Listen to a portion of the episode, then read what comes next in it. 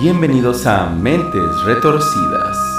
Aquí escucharás historias de crímenes reales y misterio, con una pizca de humor, terror e investigación, para narrar los crímenes de las mentes más retorcidas de la historia. Comenzamos.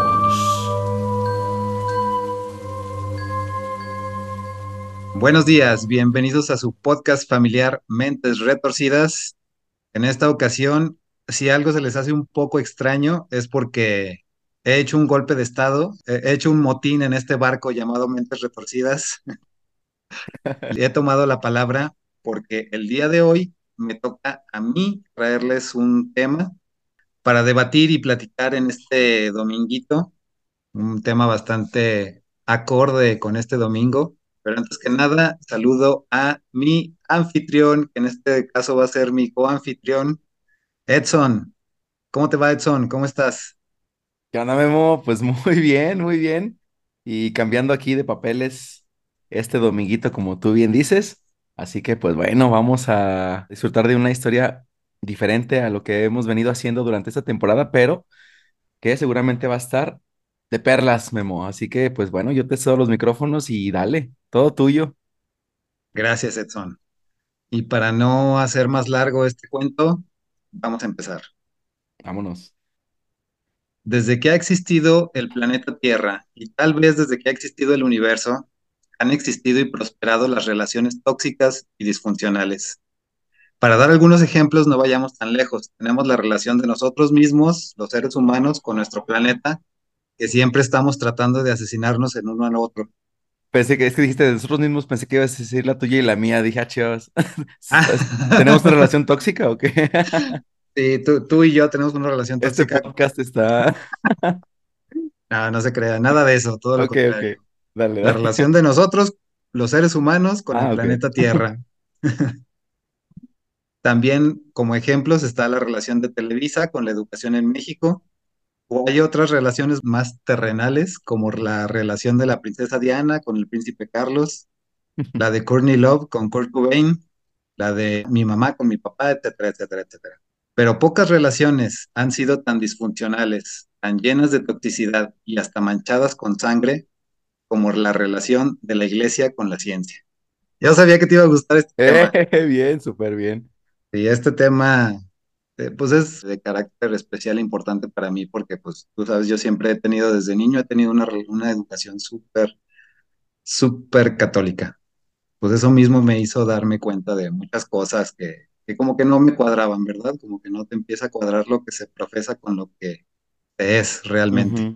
Pues como que todos los mexicanos, ¿no? O sea, de hecho, y el país ya de por sí es un país como bastante, pues, católico, religioso. Entonces, es. más todavía en este estado donde la gente pues, es muy cerrada de mente y acepta, pues, yo creo que regañadientes cuando es algo que tiene que ver no con la iglesia, les causa demasiado conflicto que no tenga que ver con Dios o con el diablo, ¿no? sí, como, como que todo está relacionado con... Exactamente. No puede haber nada. Pero bueno, que vas a tocar este tema donde pues vamos a darles una patada en el trasero Va a haber, va a haber mucha carnita para debatir aquí. Bien, entonces, pues, dale, dale. De hecho, seguramente, no, lo sé, obviamente nada más voy a tocar muy puntualmente este, y muy rápido porque es un tema súper, súper, súper extensísimo. Y quién sabe, quizá para un futuro nos dé así como para, para, más, para más partes en las que podamos platicar de más cosas. Venga. Pero al menos hoy, hoy quiero traer este tema a la mesa, eh, como te decía, para tratarlo de manera muy puntual y breve, porque es muy complicado y con muchas vertientes. Y mi único interés aquí es arrojar un poquito de luz sobre el tema en general y sembrar ahí algunas semillitas para que a quien le interese indague más al respecto y reconozcan la importancia de la libertad, del pensamiento crítico y de paso que nos demos cuenta de algunos patrones que se siguen dando al día de hoy, cuando pues considero cada vez más importante usar nuestra cabeza para navegar en el mundo actual que nos rodea. También antes de empezar, quiero dejar en claro de una vez porque luego siempre es un tema sensible, que no tengo personalmente ningún problema con la religión y con las personas que la profesan. Si a usted su religión le ha ayudado a encontrarse consigo mismo, le ha dado las respuestas que busca, le ha ayudado a vivir de mejor manera en este mundo y a ser mejor persona en general, pues me parece estupendo y lo conmino a seguir por ese camino. Pero sí tengo problemas, sin embargo, con la Iglesia como institución política concentradora de poder y de control sobre la población, como coartadora del pensamiento crítico y culpable en varias ocasiones de impedir los avances en la ciencia y en el conocimiento en general, con ningún otro afán que el de continuar conservando su poder y su status quo. Y pues para tocar el tema vamos a concentrarnos de manera más específica en la evolución del conocimiento en astronomía de la humanidad, o sea, solo una parte del, del conocimiento en general de la ciencia, y de cómo este ha entrado en conflicto en varias ocasiones a lo largo de la historia con los dogmas impuestos por la religión cristiana. Y enfocándonos aún más en esto, en varias figuras clave en la evolución de esta disciplina y en las consecuencias que les atrajo ser portadores y divulgadores de nuevos conocimientos científicos.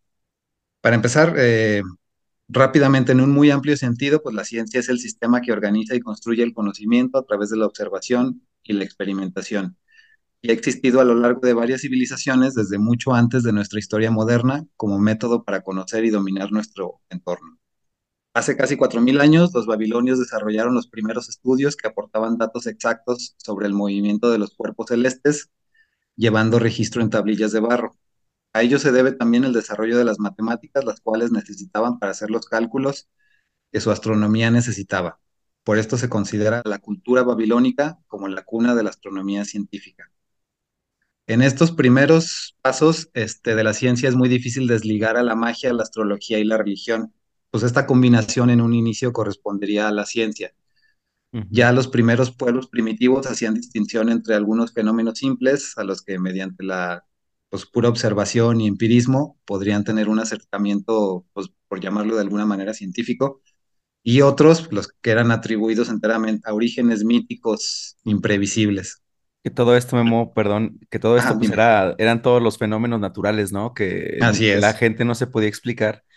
Y para podérselo explicar, para hacérselo más sencillo, sin las herramientas a lo mejor intelectuales, Sí, tendrían que darle esa, esa perspectiva de una fuerza superior a la que el ser humano pues, no, no podía acceder.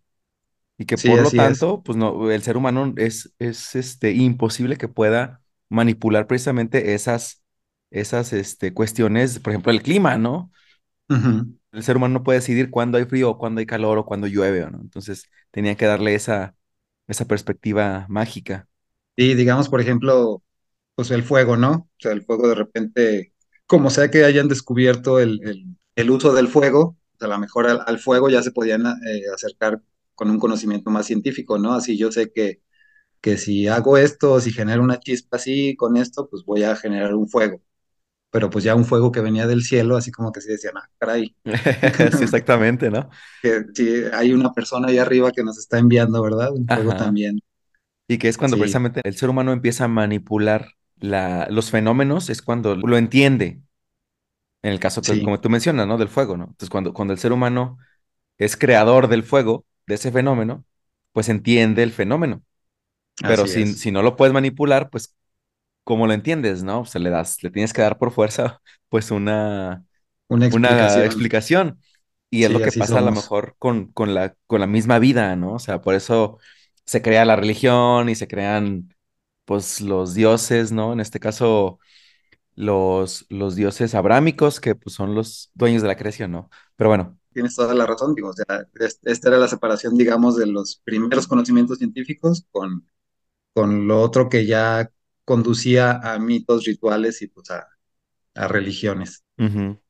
Aquí te decía, vamos a dar un gran salto que llevamos prisa hasta la cultura griega, en la que la escuela filosófica de Tales de Mileto empieza a estudiar todo el universo como un gran complejo de orden natural que podía ser estudiado y explicado con base en investigación racional con lo que ya le empezarían a decir hasta para allá a todo el mundo sobrenatural y mágico imaginado por la mitología que Eh, decíamos ya. medio, medio, Memo, porque todavía hasta la fecha. Sí, sí, sí, sí, pero digamos, eh, empieza como que a separar un poquito, ¿no? Ya, por, ya sí, empieza a haber gente ahí que, que ya dice esto de Zeus y sus rayos acá forjados por Hefesto, como que no me, no me suena. Sí, A mí se me hace que más bien todo es parte de la naturaleza. así es. En Grecia, pues aquí cambia completamente el carácter de la astronomía, por lo que también se establece un nuevo punto de partida para la ciencia, aunque Platón consideraría a las estrellas como seres divinos, inmutables y eternos. Y de hecho se considera Platón como el punto de partida de varias ideas y actitudes cristianas. Por ejemplo, con, con su demiurgo que él manifestaba en su filosofía, que era un semidios responsable de dar forma al universo físico, copiándolo de un universo de un plano superior y perfecto. Que ya sabemos aquí, pues tiene muchas similitudes con el dios de la, de la cultura cristiana, que ya sabemos, ya lo hemos discutido en otros podcasts, que la, la religión cristiana tiene todo menos originalidad.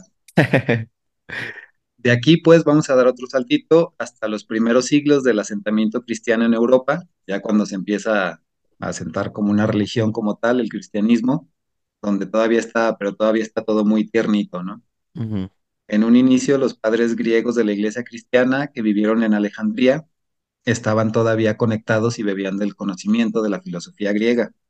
Y de hecho fue integrada como en una mezcla de pensamiento judío, greco, cristiano, con la que se compondría la teología patrística, que la patrística es todo lo referente a los padres fundadores de la Iglesia Católica, los cristianos de los primeros siglos y los primeros autores de todas las teorías cristianas, que en un inicio unificaban los pensamientos de la religión cristiana con la filosofía, tratando de dar una explicación lógica a sus creencias cristianas.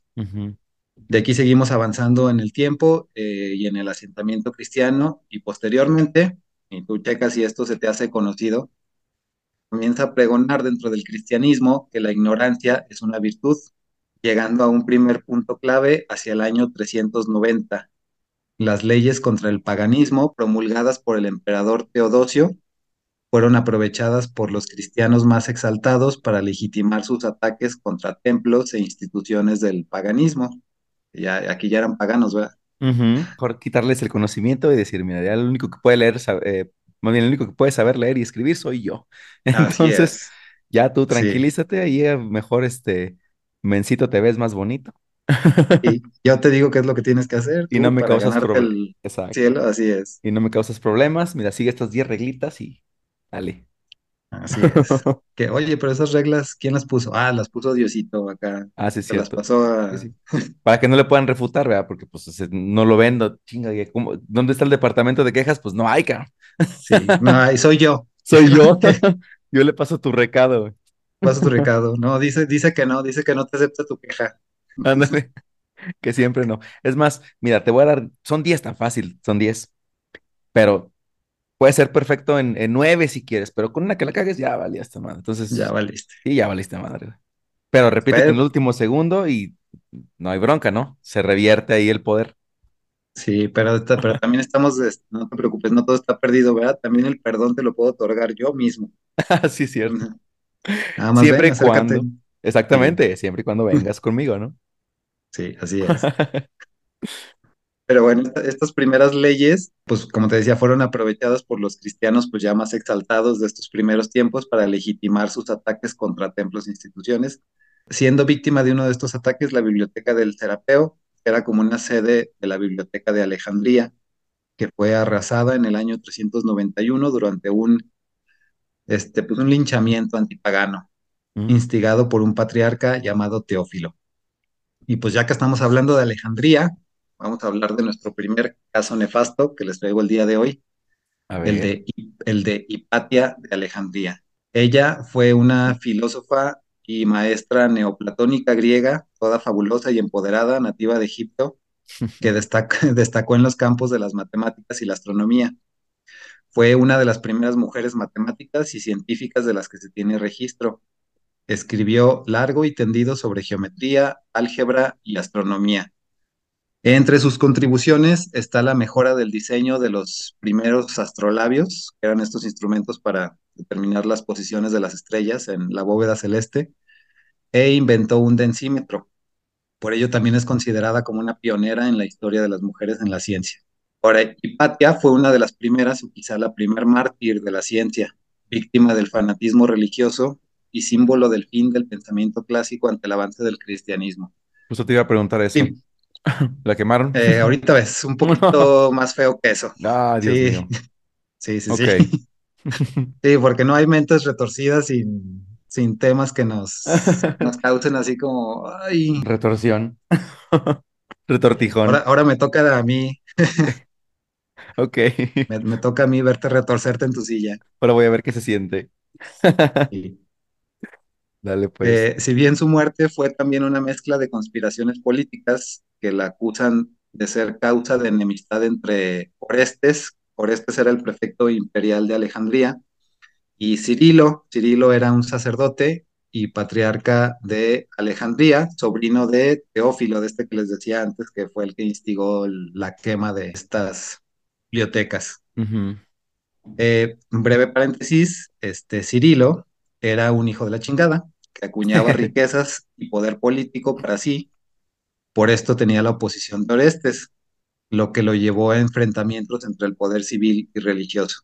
Ahora este era, digamos, el poder civil, Cirilo era el poder religioso y pues este güey ya, ya empezaban a ver como de que, ay, güey, se me hace que de aquí puedo sacar mi negocito y, y empezaron a acumular, de, de hecho, desde Teófilo, desde ahora que estuve leyendo, híjole, empiezas a ver un buen de cosas que, como decíamos, lo más lamentable es que se siguen repitiendo siglos después hasta el día de hoy, ¿verdad? Oye, pero entonces ya había división como de, en ese caso de los dos poderes, pues. Me imagino que estaban también, pues, coludidos, ¿no? Pero pues eh, cada quien por su lado. Uno con lo civil y otro con lo Sí, religioso, ¿no? Así es. Sí, como dices, este, pues ya empezaba a haber conflictos, ¿no? Ya empezaba a acumular poder la religión y por eso ya empezaba a tener conflictos con, con el poder civil. Hipatia era maestra y era amiga y consejera de Orestes y fue siempre opositora a los abusos del poder religioso, por lo que pues fue víctima de las calumnias de parte del populacho cristiano que fueran rápidamente alimentadas cual fuego en el lote baldío hasta su terrible y muy terrible conclusión. Está fuerte, pero ahí va. En plena cuaresma, un grupo de fanáticos se abalanzó sobre Hipatia mientras regresaba en carruaje a su casa. La golpearon y la arrastraron por toda la ciudad hasta llegar al Cesario, que era un templo. Allí, después de desnudarla, la golpearon con piedras y tejas hasta descuartizarla por completo. Ah, no, ma. Sí, ¿no? Y todavía, o sea, todavía Ah, después ¿no de se quedaron conformes? No, no, no, como que dijeron, no, espérame, espérame, esto no es suficiente. O sea, Ah, cabrón. toda- todavía después de esto, sus restos fueron paseados en triunfo por la ciudad hasta llegar a un lugar llamado el Cinario, donde fueron incinerados.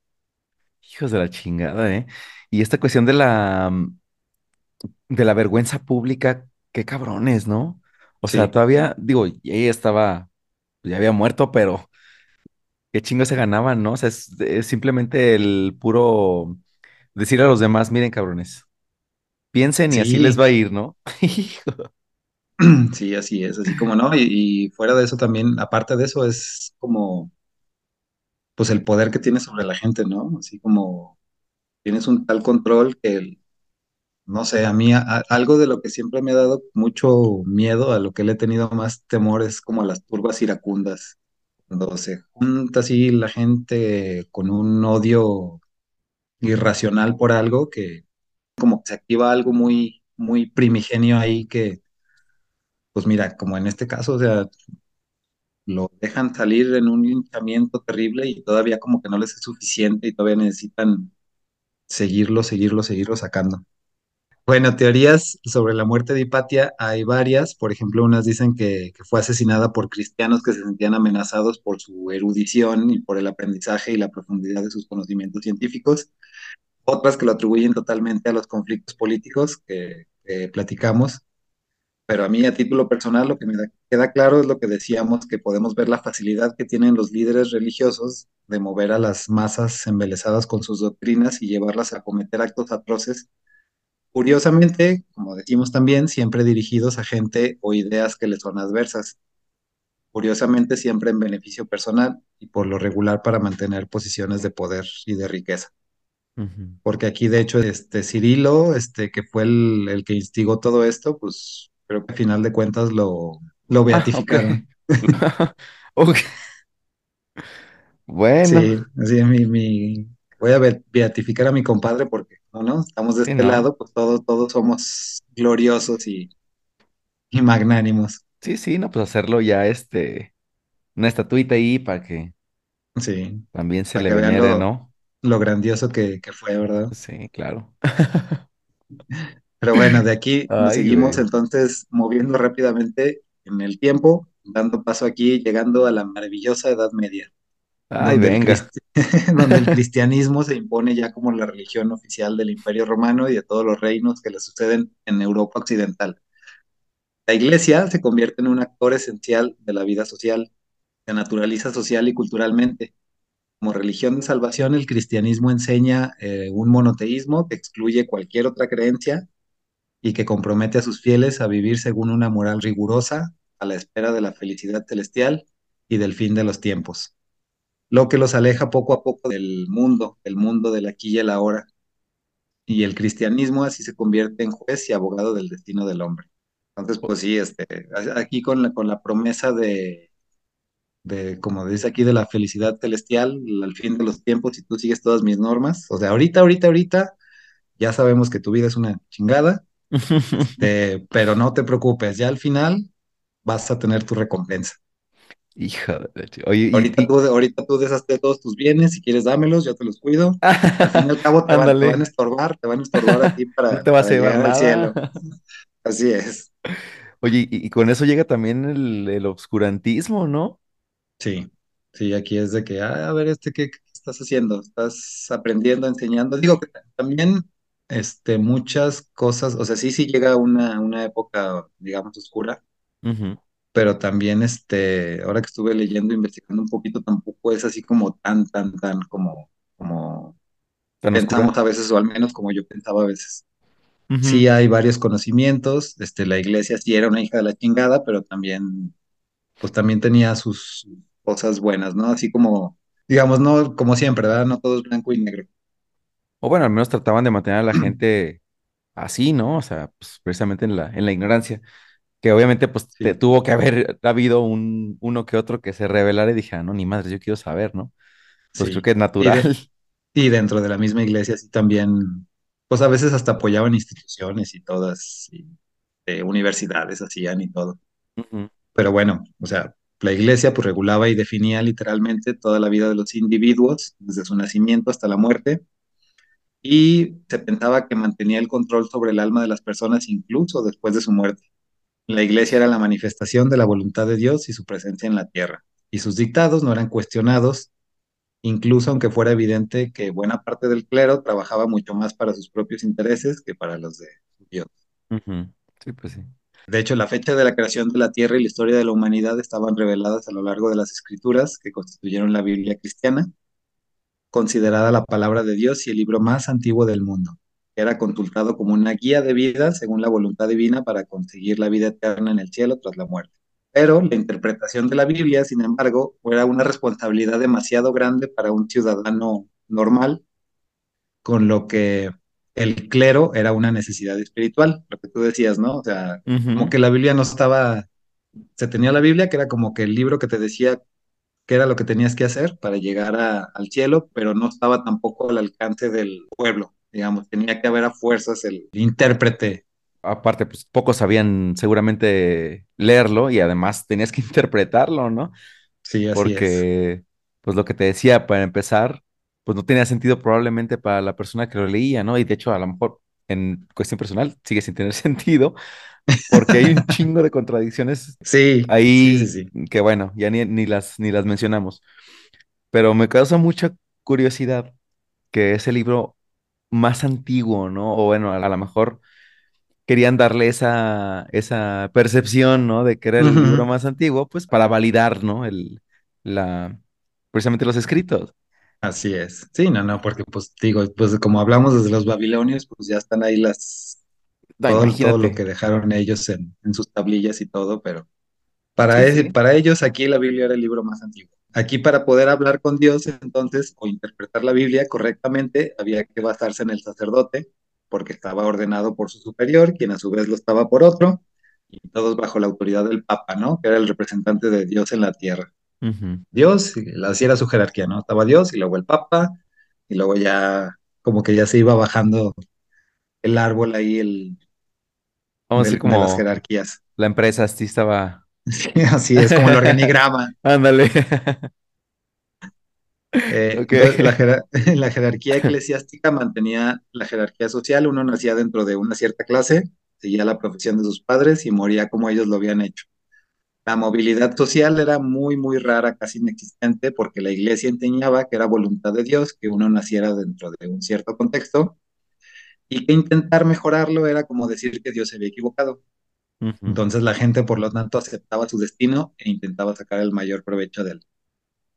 Eh, la vida en la gente en la Edad Media giraba en torno a la iglesia. Se sabía que la gente, en especial las mujeres, iban a la iglesia de tres a cinco veces diarias para rezar, al menos una vez por semana para la misa, su confesión y sus actos de contrición, de arrepentimiento. La iglesia, por supuesto, pues no pagaba impuestos, como hasta el día de hoy, me parece, Así es. y, y era financiada, y era financiada por los ciudadanos, que eran responsables de mantener al párroco y la iglesia en general a través del diezmo. El diezmo así se llama porque era del 10% de los ingresos de toda la población. Así Se es. pagaban diezmos por los bautizos, por las confirmaciones, por los funerales, como al día de hoy, así como, así como en las fiestas de los santos y las fiestas de guardar, como por ejemplo las celebraciones de Pascua. Y como dices, pues sí, o sea, a fin de cuentas, ahí es cuando te das cuenta, digo, por eso es importante como que cuestionarse las cosas, o sea, porque, digo, a mí, o sea, sinceramente, y yo como te decía, yo toda mi vida seguí este, pues esta educación católica y sí se te, o sea, lo traes como que, no sé, integrado en el ADN, o sea, es muy difícil, muy, muy difícil, este, pues empezar a bueno, no difícil cuestionar cosas, porque pues siempre me he cuestionado así muchas, muchas cosas, pero sí se te hace muy difícil como ir en contra de lo que te han enseñado toda, toda, toda la vida. Pero sí, o sea, ya cuando lo empiezas a ver así de manera crítica, pues te das cuenta que todo es esto, todo es dinero y todo es poder. Claro. Así es. Pero bueno, entonces las sectas heréticas de la Edad Media fueron respuestas sistemáticas a la corrupción y codicia evidentes de la Iglesia. Sus inmensas riquezas, acumuladas mediante diezmos y copiosos regalos, solamente inspiraban el deseo de hacerlas crecer, que se traducía en poder. Un arzobispo podía, y a menudo lo hacía, amenazar con la excomunión por cualquier motivo a un noble, a una ciudad o incluso un monasterio. Lo que decías, ¿no? Que pasó con este Luis, o sea, Luis entre- ajá, a ellos mismos, este, con la cual se quedaba excluido de la iglesia y por lo tanto de la gracia de Dios y por lo tanto del comercio con los vecinos. ¿Y cuál, era- Este, cuál era la peor de las tres, Memo? aquí en el mundo real, pues del comercio, Sí, ¿no? Justo pensé sí, lo mismo. sí, sí, sí. Ya nadie quería hacer este comercio contigo porque estabas, ya no eras favorito de Dios. Sí, y, pero pues dije, bueno, también hay que meterle terror para que después de que se muera, digo, ni vas a ver ya, de todas maneras, ¿verdad? Pero pues hay que decirle desde ahorita para que se vaya previniendo que ni en la otra vida va a estar tranquilo. Va a estar en paz. Sí.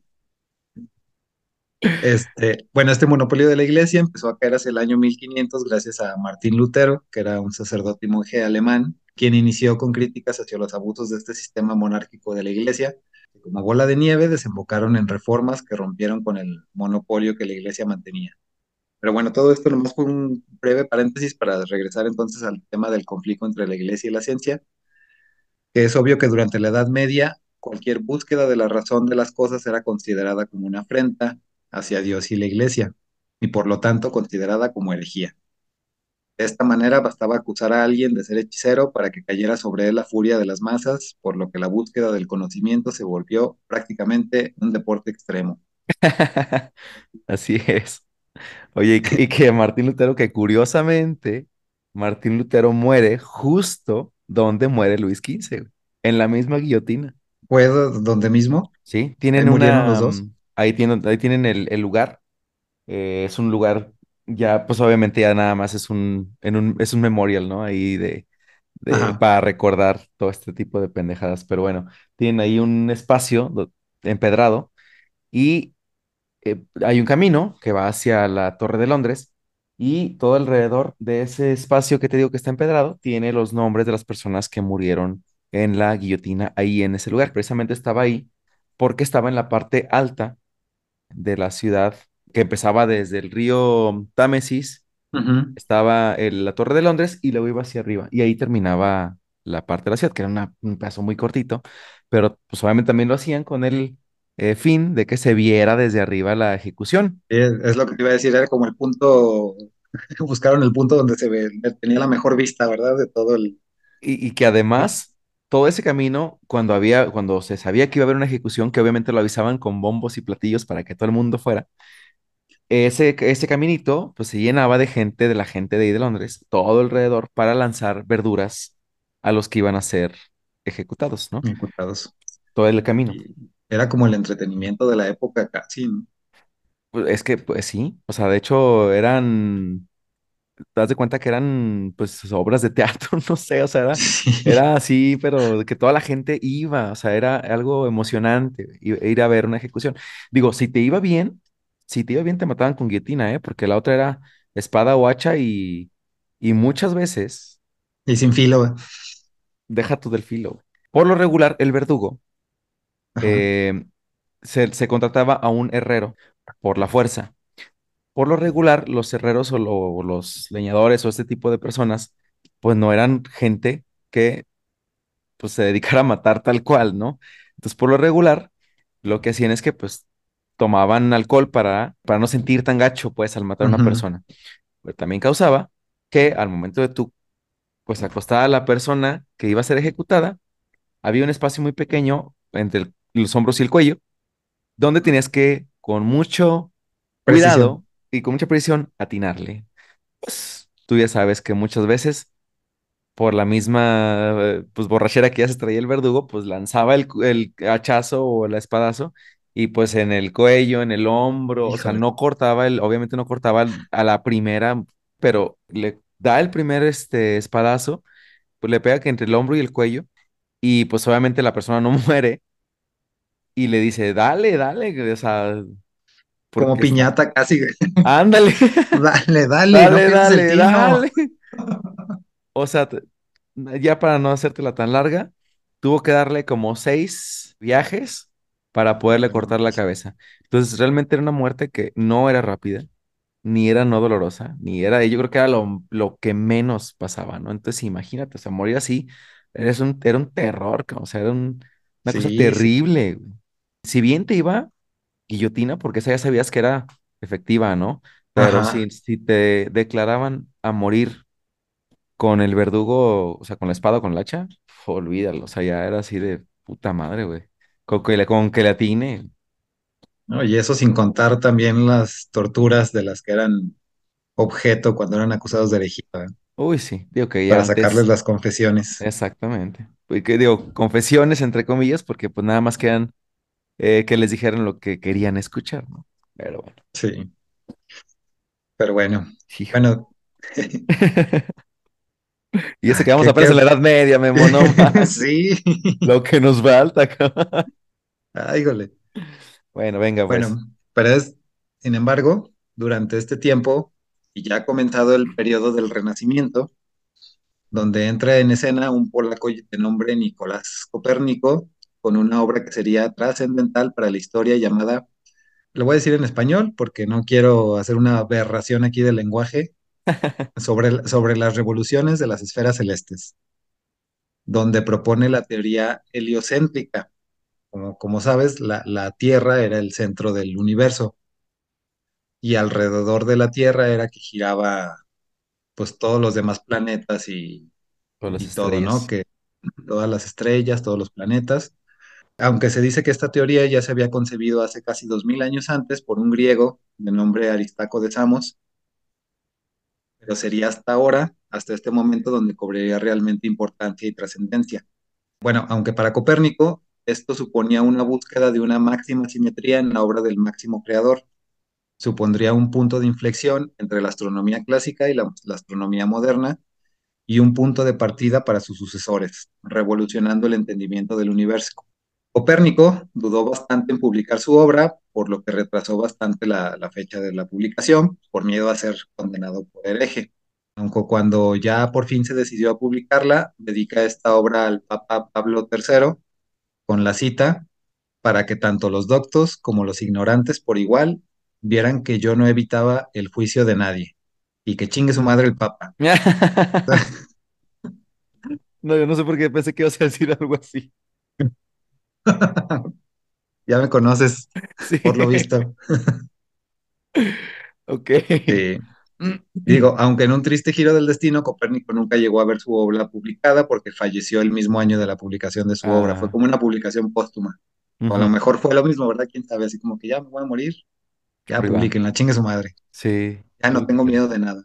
Y pues otro caso destacable dentro de este conflicto es el del astrónomo, filósofo, teólogo y matemático y poeta italiano Giordano Bruno, Mm. cuyas teorías complementaron y expandieron el modelo de Copérnico, ya que proponía que el Sol era solo una estrella y que el universo debía contener un número infinito de mundos habitados por animales y vida inteligente. Bruno era lo que podía considerarse como un alma libre, que desde su adolescencia comenzó a tener problemas por expresar libremente sus ideas Era, era así como que un, no sé, como que un hippie de, de esta época, lo, lo que era Bruno. El hippie del Renacimiento, ¿no? Ándale, sí, sí, este, este güey, bueno, ahorita lo vamos a ver, pero este güey así como que expandió aún más esta idea de, bueno, de romper el geocentrismo y esta parte como que la llevó al punto, decía de que, no, pues es que tiene que haber otros mundos como este y en todos debe de haber vida. Eh, justamente eso, o sea, ya hasta los aliens, güey, estaban involucrados ahí. Ya, Ese Giordano Bruno traía una mente sí, pues, bastante. sus... Sí. Quién sabe qué estupefaciente se metería en ese entonces, pero ¿Qué sería? Sí, cierto, me quedé pensando. Sí, de- seguramente había algo, ¿eh? Seguramente Sí, había claro, claro, claro. Puro alcohol, o no sé. Pues a lo mejor era lo más. Pues bueno, quién sabe, ya lo investigaremos, pero seguramente Sí, sí había algo porque pues igual surgían todas estas ideas de cuestiones así, ¿no? sí, sí, seguramente en, Alucinaciones. en un viajezote, Sí, claro. ¿por qué no? No, no, no ha dejado de suceder desde el inicio del, de la historia, Sí, entonces, ¿por qué no pensarlo? exactamente, seguramente sí. No tenemos pruebas, pero tampoco dudas. Tampoco duda, exactamente. Bueno, Bruno a los 24 años fue ordenado sacerdote y durante su adoctrinamiento fue procesado por rechazar tener imágenes de santos en su celda, y solo aceptar el crucifijo. Sí, a él no le parecía nada la idea de que santos y que la Virgen y todo eso, así como que no, no, no le checaban. A los 28 años abandonó el convento por temor a la Inquisición y viajó por Roma, Italia, Francia, República Checa, Inglaterra y Suiza, enseñando cosmogonía y gramática, y expresó en varios escritos y conferencias sus ideas sobre la pluralidad de mundos y sistemas solares, el heliocentrismo, el movimiento de la Tierra y los astros y la infinitud del universo, que le iría acarreando problemas en varios lugares. Fue en el año de 1592 donde se le denunció a la Inquisición y fue encarcelado. Más tarde fue reclamado por Roma, que era pues como la capital ahí de, de, de todo este tema, y encarcelado en el Vaticano, donde estuvo ocho años encarcelado mientras elaboraba su juicio, donde se le adjudicaban cargos de blasfemia, herejía e inmoralidad, así como por sus enseñanzas sobre múltiples sistemas solares y la infinitud del universo. Ahora, Te es, condeno porque crees que hay otros planetas, cabrón. Órale, a la cárcel. sí, no puede haber otros, no, no, No, somos nosotros no ya. manches. No, no, no, es que, o sea, pienso yo en los cargos que escuchamos cuando hablamos de los asesinos seriales y luego piensas en los cargos que tienen, este, pues, que te metes a la cárcel por pensar, te voy a meter a la cárcel porque crees que hay otros mundos, te voy a meter a la cárcel porque no crees en Dios. Sí, por andar pregonando y cómo que no crees en la Virgen. Sí, güey, o sea, ay, Sí, cabrón, y bueno. porque de hecho, de hecho, a lo que iba es importante aclarar que Bruno no renegaba de la existencia de Dios como tal, sino que para él el mejor camino hacia la divinidad era a través de la sabiduría. Él buscaba una nueva era de luz bajo una representación verdadera del universo, de la divinidad y de la relación entre ambos, así como del efectivo lugar del hombre en el cosmos, así magnificando la excelencia del Creador, viendo que su grandeza se manifiesta con la infinita existencia de soles, tierras y mundos. Este es algo también este, como que importante destacar, de, de que todos estos científicos no estaban en contra, pues, o sea, no decían que no existiera un Dios como tal, o sea, estaban dentro de la religión, pero ellos ya intentaban hacer la separación, así como, no, pues es que esto es una cosa, pero, pero tú con, con la religión no me puedes decir de qué va el mundo, ¿no? C- cómo ujú, funciona el mundo, cómo es. Entonces, este, pero pues con todas estas ideas de Bruno, pues puedes entonces imaginarte cómo a la iglesia se le prendieron acá todos los foquitos, todas sus alarmas de pensamiento independiente. Sí, justamente te iba a decir eso, o sea, porque le, le empezaba a encontrar respuestas a las cosas que la iglesia, o que para la iglesia, pues eran estos dogmas, ¿no? O sea, no preguntes y solo cree y ya, ¿no? Y de repente dice, ah, caray, pero pues mira, yo estoy encontrando una explicación a esta cuestión que tú no, que tú no me has explicado, este, pues. ¿por qué no la, simplemente, ¿por qué no la dices, ¿no? Pero pues eso obviamente contradecía también algunas creencias, o muchas creencias de la iglesia, y, y para ellos eso era pues vas en contra y te, y te estás metiendo en, estás jugando con fuego, ¿no? Sí, literal, Sí, literal. fuego del infierno No, y fuego de la y hoguera. fuego de la hoguera también. Es que vas a estar en fuego para toda la existencia, pero bueno, Sí, desde ahorita te, desde te vamos preparando para lo que te espera después, para que te vayas acostumbrando. y agárrate. Dice, bueno, durante el juicio, Bruno se negó a retractarse de sus creencias.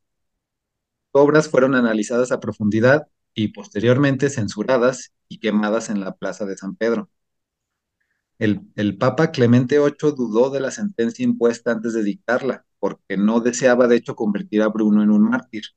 No, no creas que porque le tomó Cariño.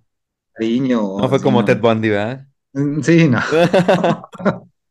Sí, no fue así de que como muchacho, usted tan prometedor que es, ¿por Ya qué tiene todas esas ideas? No, era nada más porque no quería convertirlo en un mártir. O sea, o sea, simplemente porque como lo iban a martirizar, ¿no? O sea, lo Ajá, iban a hacer sufrir, no sí, querían porque Sí, se le iba a dar la imagen como de un, sí, de un mártir, no de un Sí, santo. porque este, este güey, o sea, lo que tiene también este güey es que no se retractó nunca.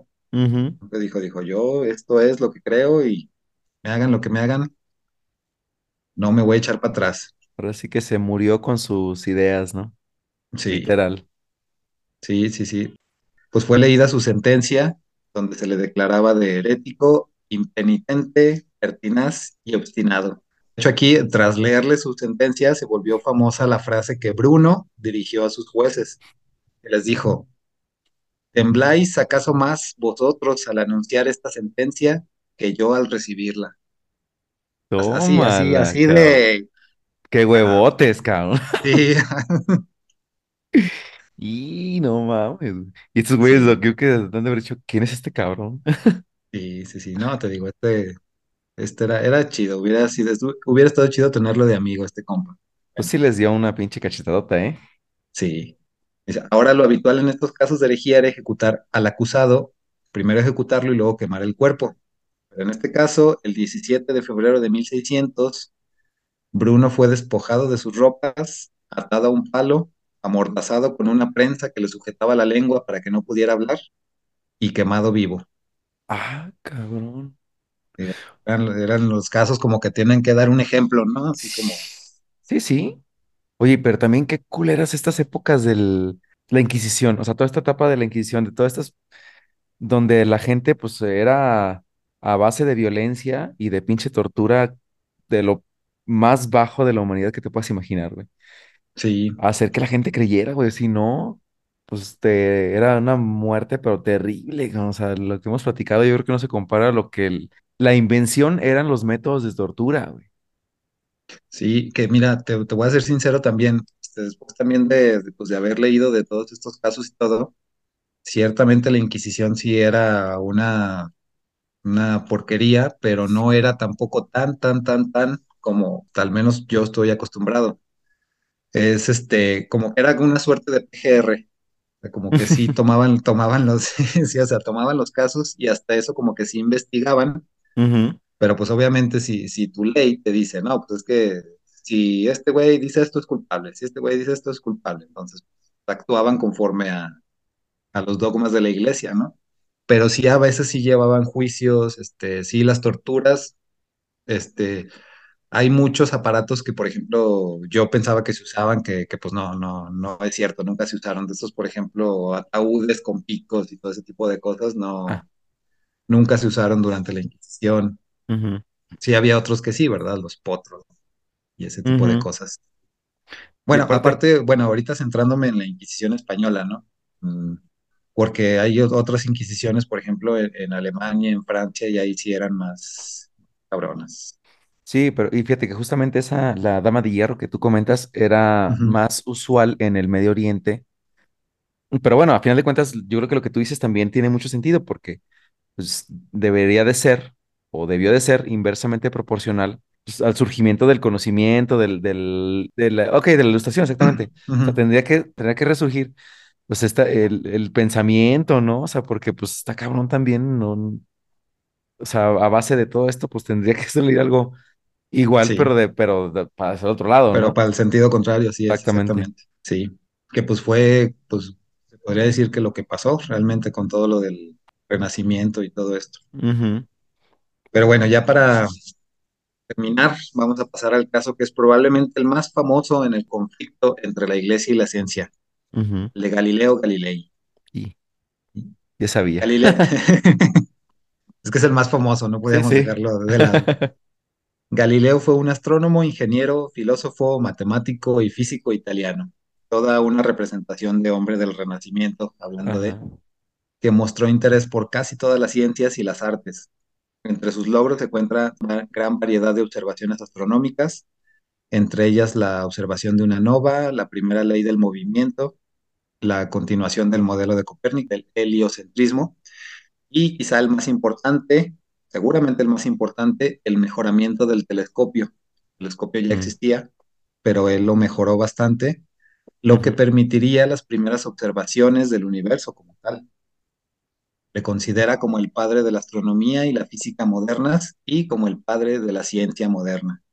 Para Galileo es lógico que la evolución del conocimiento nos sitúa con una mentalidad alejada de cualquier periodo anterior, por lo que sorprende que a lo largo de varios momentos históricos trate de adoptarse una nueva interpretación que haga concordar los textos de las escrituras con las teorías científicas predominantes, es decir, que la palabra de Dios quedaría siempre por atrás de su obra.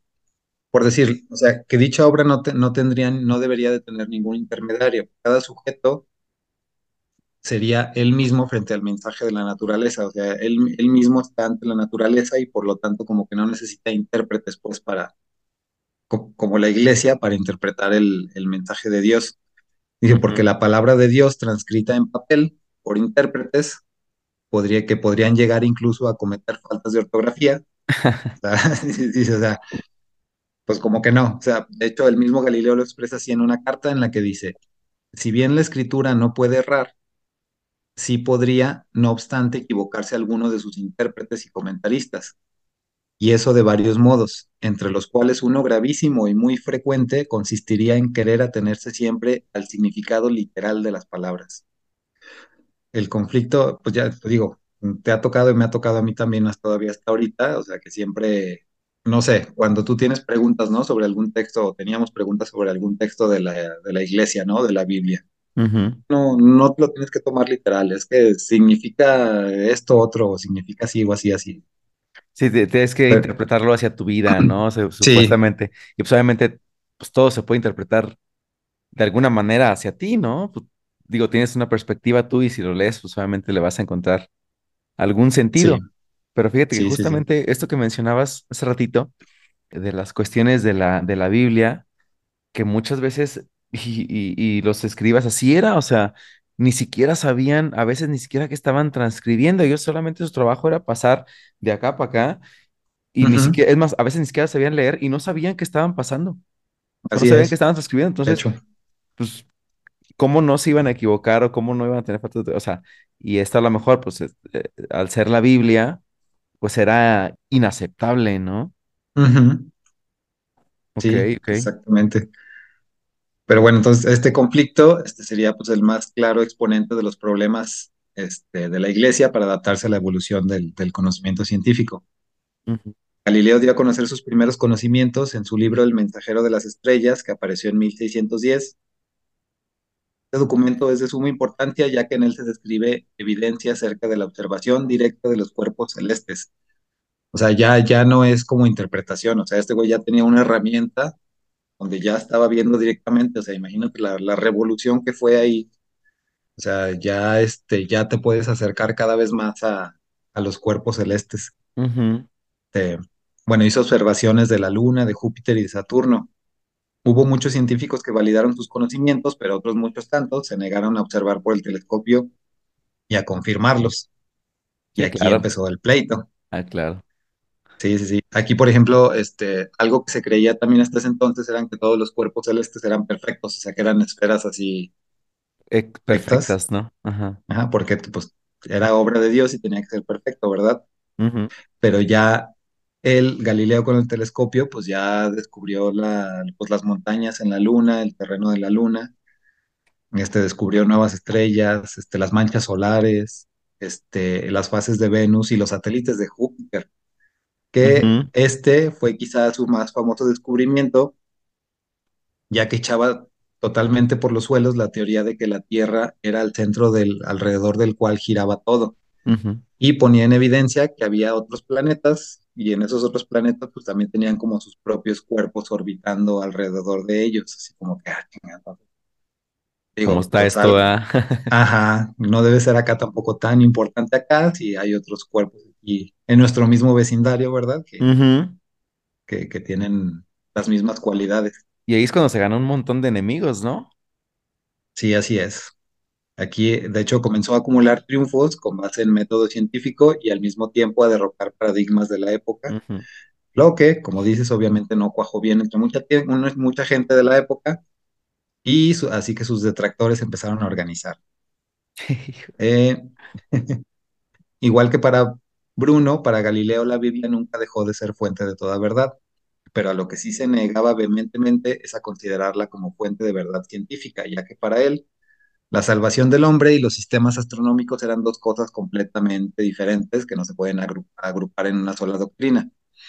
Y aquí leo textual un fragmento de una carta escrita por Galileo que dice, Yo aquí diré aquello que oí a una persona eclesiástica de muy elevado rango, el cardenal Baronio, esto es, que la intención del Espíritu Santo era enseñarnos cómo se va el cielo y no cómo va el cielo. Ah, ¿Sí? Lo que habíamos dicho, ¿no? sí, sí. Ay, Entonces, cabrón.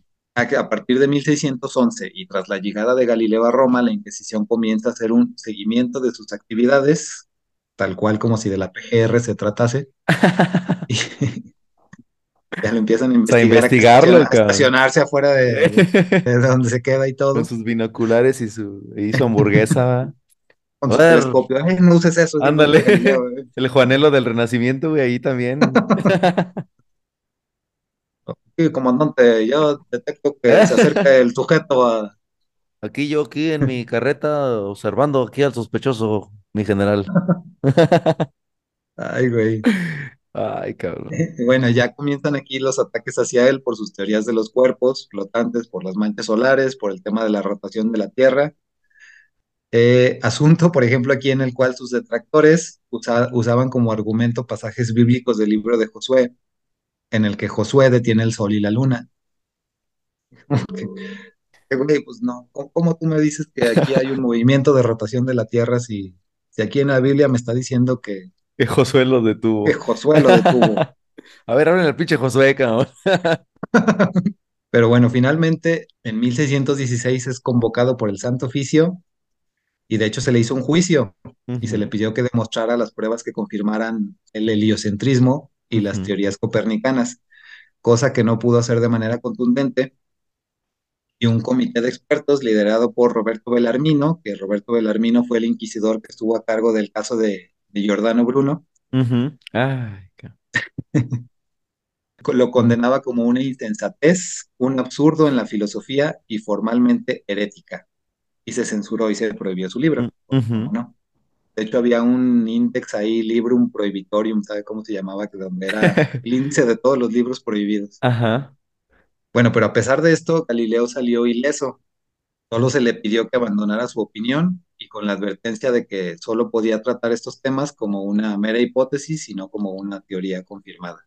Entonces, ya después del susto y después de comerse un bolillito, Galileo asume un perfil bajo los siguientes años, dedicándose a otro tipo de cosas, hasta que en 1622, un amigo personal de él, el cardenal Maffeo Barberini, es elegido como papa, obteniendo el nombre de Urbano VIII.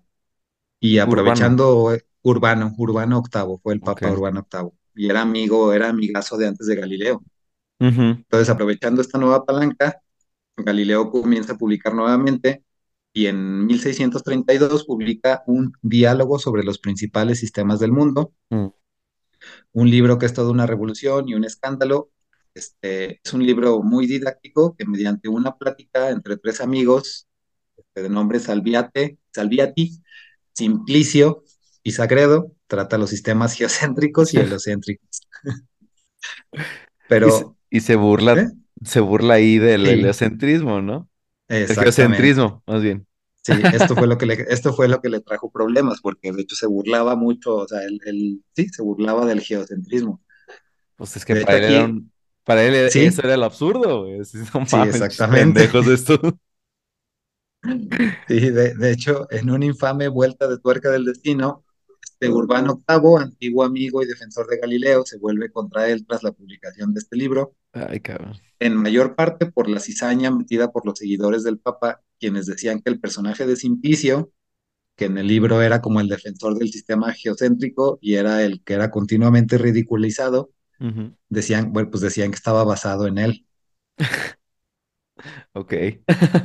Y otra, otra de las cosas que no ayudó al libro es que estaba escrito en italiano, en italiano que en Oh, este entonces era el idioma vulgar, o sea, que era el mm, idioma que llegaba a las masas, porque a la iglesia no le gustaba que las obras llegaran directamente a toda la gente. Tiene que ser en latín, hecho, ¿no? Exactamente, tenían que estar escritas en latín, que era como la lengua culta, ¿no? Entonces, no, pues este ¿cómo se atreve a hablar de esto? Y aparte ah, En italiano, claro, no en mames. italiano, donde todo el mundo lo puede leer. Exactamente, Pero pues, sí, pues bueno, a raíz de esto y con la acusación de haber violado los términos de su anterior condena, la Inquisición pues ya le dijo otra vez, véngase para acá, papá. Es requerido nuevamente eh, Galileo para su infame juicio de 1633 ujú. donde pues bajo la amenaza de unos serios tehuacanazos es obligado a declararse como hereje y a renunciar a sus teorías. Aquí le dijeron, no, ahora sí, o te retractas O te retractas, o ahí cabrón. te va, cuello. O cuello. Sí, Sí, güey. ¿En qué año fue ese? ¿En el 33? 1633, 1633, ok. así es. Entonces, pues aquí se retracta de sus ideas, les dijo, ah, te creas, no era cierto.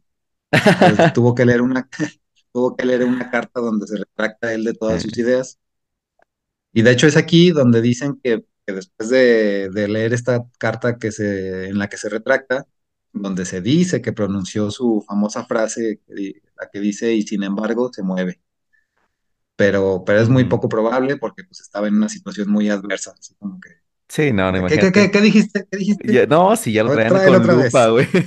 A Sí, ver, sí, póngale sí. un guardia ahí a un lado por lo que sea que diga que suene medio raro o que suene a pensamiento independiente. Independiente. Te lo traes luego, luego. Sí, pero Ay, bueno, güey. entonces, este, Galileo después de esto fue condenado a prisión de por vida Búsquela. logrando, gracias a la intervención de varios de, de sus amistades, porque te digo, sí tenía, se hizo de muchos, muchos aliados y muchos amigos, este, gracias a ellos y gracias también a haber renunciado a sus ideas, este, pues pudo cumplir esta condena en su casa bajo arresto domiciliario, Ah, donde ya en 1642 muere ya completamente ciego y completamente aislado. uf. Pero bueno, Galileo se convirtió entonces en el padre de la ciencia moderna y en el más famoso ejemplo de la tóxica relación entre la ciencia y la religión. Durante su vida demostró la importancia de la observación y experimentación para el avance del conocimiento humano y de la difusión del mismo, y de lo básico que es el libre pensamiento y del enfrentarse y cuestionarse los dogmas que hemos acumulado a lo largo de la historia. Otro punto importante aquí expresar en este caso de Galileo es que no fue sino hasta el siglo XX que la Iglesia Católica reabrió el caso para darle otra revisada. Fue el Papa Juan Pablo II que dijo, a ver, a ver, vamos viendo por qué hay tanta, tanta argüende por esta, por esta, por esta cosa. Y encargó una comisión para estudiar la controversia del, del caso, finalmente reconociendo que se equivocaron. Pero fue, o sea, güey, tú y, yo, Ah, tú y yo ya estábamos vivos cuando esto pasó. O, bueno, o sea, reconocieron que se equivocaron en el caso de Galileo, ajá. pero no lo, re, no lo rehabilitaron totalmente.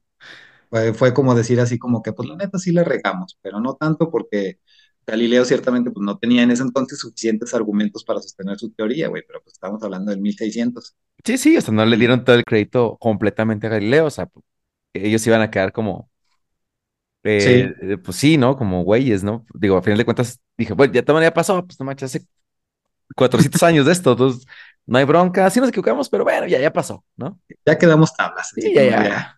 Ándale, Es que la iglesia era muy inocente también, chance. Éramos, éramos muy inocentes en ese entonces. y digan que lo reabrimos, ¿eh? O sea, le dimos chance. Sí, sí, sí, no, no manches. Imagínate, o sea, tú y yo ya estábamos vivos cuando, cuando la iglesia reabrió el Sí, sí, y, sí, y aceptaron que se equivocaron. sí, sí. O sea, Pero bueno, a partir de este momento, pues ya era imposible dar marcha atrás. Este, el avance en la tecnología, pues ya permitía observar directamente los cielos, derrumbando todos los anteriores paradigmas que sostenían la, su pureza e incorruptibilidad. ujú. Decirlo de manera coloquial, pues bajando los cielos a la tierra. Y filósofos y científicos comienzan a comprender el alcance de las nuevas teorías astronómicas surgidas desde Copérnico y nace una nueva época en la que para la Iglesia la creación de Dios adquiere una nueva grandeza, en la que sin embargo el hombre y la tierra dejan de ser el centro del universo para posicionarse como solo una pequeña parte de él. Se comienzan a separar las teorías científicas de las creencias religiosas y empieza la ruptura entre el mundo de la moral, ligado a la religión, y el mundo físico, ligado a la ciencia.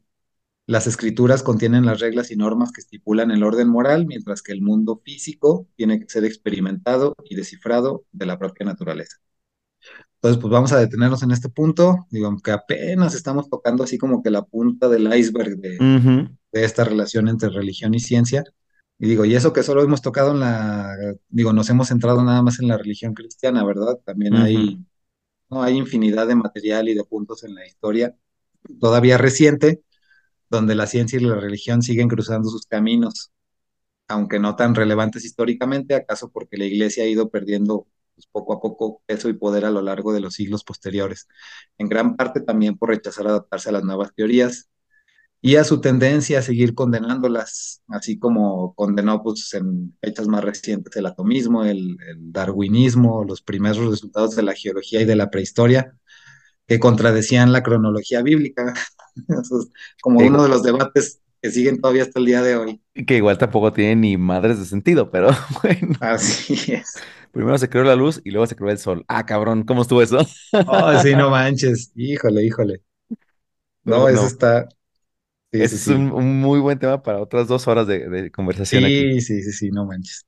Pero sí, pues ya ves que este tema de la evolución, pues como todavía hasta el día de hoy sigue causando controversia y todavía es, sigue habiendo padres que se, que están en contra de que se enseñe evolución en las escuelas por ir contra a, a las enseñanzas cristianas o a la, o a la, pues es que no puede ser ni teoría, al, al dogma cristiano de Adán y Eva. Exacto. No, y dímelo a mí que he trabajado ya casi 10 años en escuelas católicas, donde hay temas que te dicen así literal, esto no lo puedes enseñar.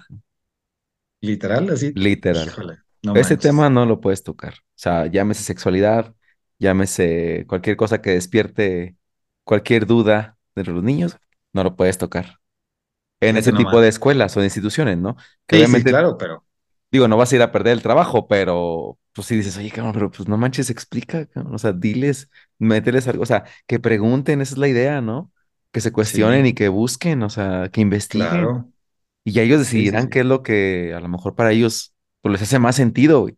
Como decía en un inicio, nadie en contra de la religión. Ujú, Nada más este, recordar que, pues que siempre es importante cuestionar los sistemas que intentan imponerte ideologías o dogmas que no pueden ser criticados ni cuestionados. O sea, es este, pues no sé. Aquí, por ejemplo, tenía, recuerden, una de las herramientas del kit de detección de charlatanes que nos dejó Papi Carl Sagan es no sucumbir al principio de autoridad. O sea, que todos somos falibles sin importar nuestra posición y rango, Nuestra posición ni rango. Las cosas no son verdad porque las diga un sacerdote o un papa o el presidente. Siempre hay que mantener pues, esa mente crítica, ¿no? Para, pues, para cuestionar la información. Yo, porque ya también aquí para finalizar, este, pues afortunadamente vivimos en una época en la que cualquier conocimiento está al alcance de una gran parte de la población y a una googleada de distancia.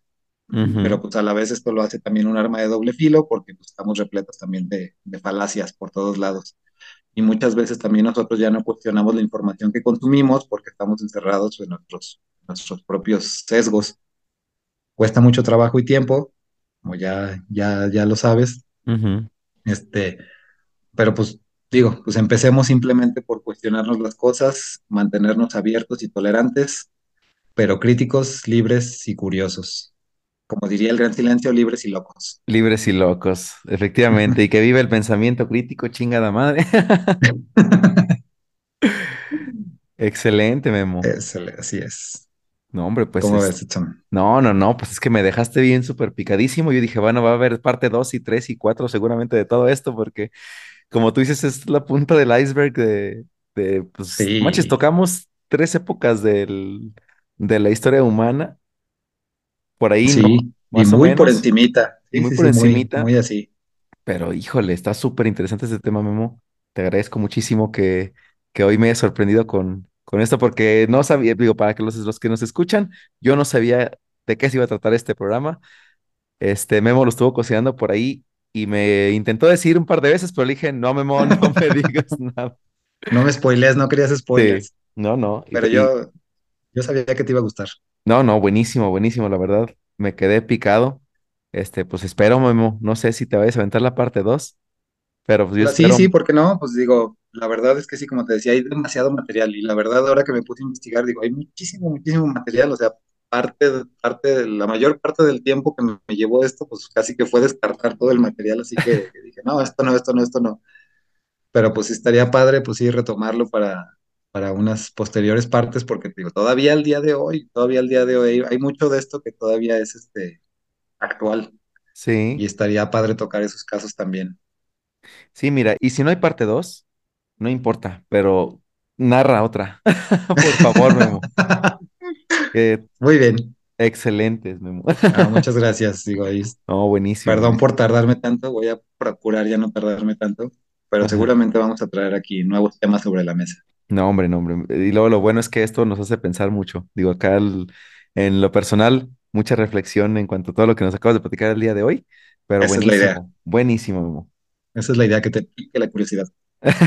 Qué bueno que no va la curiosidad, porque Sí, hasta ahí. si, si no, este, a tomar, Vermox o qué. ándale, ahí nos vemos. Ay, sí. Sí, sí, Ay, sí, sí. bueno, en fin, si les pica otra cosa, tomen Vermox, por favor. Vayan a la farmacia. Sí, por su Vermox. Ay, Memo, no, pues excelente, Memo. Muy bien, vámonos pues a esperar el siguiente episodio que nos traigas. Por lo Gracias, pronto Edson. concluimos con este eh, temazazo que nos trajiste el día de hoy para pues el siguiente, la siguiente semana regresar con, con la temporada, con la temática de la temporada. Pero bueno, pues no descartamos que por ahí nos traigas otra sorpresita de estas, ya sea en esta o en la siguiente temporada, porque pues bueno, todavía queda mentes retorcidas para un muy buen rato. Para buen rato. Y pues ya nada más no se, no se olviden de, de seguirnos ahí en nuestras redes, ahí en Instagram, en mentes-el-podcast. Este, escribirnos también a nuestra cuenta de Gmail, ahí cualquier cosa que nos quieran dejar. Eh, también cualquier cosa que quieran escribirnos a menteselpodcast.gmail.com. También ahí estamos este, pues, listos para escuchar y que empiece a haber interacción aquí con, todos los que nos escuchan. Y no se olviden de escucharnos también en Anchor, en Apple Podcasts, en Google Podcasts y en Spotify. Ahí los esperamos para que nos sigan primero, nos escuchen y este, pues nos sigan en las redes sociales que ya Memo nos acaba de, de comentar. Y les iba a decir algo, pero, ah, cierto, ya me acordé. Y también gracias a todos los que nos escuchan porque acabamos de rebasar los 3.000 reproducciones. Suenan poquitas, pero para el tiempo que tenemos, la verdad es que pues muy agradecidos con todos. Estamos también por ahí entre los 30 podcasts más importantes de True Crime en México, así que pues muy agradecidos con todos nuestros escuchas, ya que pues gracias a ustedes hemos llegado hasta aquí en este poquito tiempo y esperemos que logremos pues obviamente avanzar un poquito más, ¿no? Estar al nivel por ahí de los, de los más grandes, pero bueno. Por lo pronto, muy contentos, al menos en lo personal, Memo, no sé tú, pero yo seguramente Sí, sí. igualmente, claro que sí, también, sí. pero muy contentos y pues bueno, gracias a todos por, por este, seguirnos, ¿no? Y escucharnos. Pues gracias a ti, Edson, una vez más, como cada semana, por invitarme a este proyecto. Pues más, nos vemos la siguiente semana. Bye. Adiós.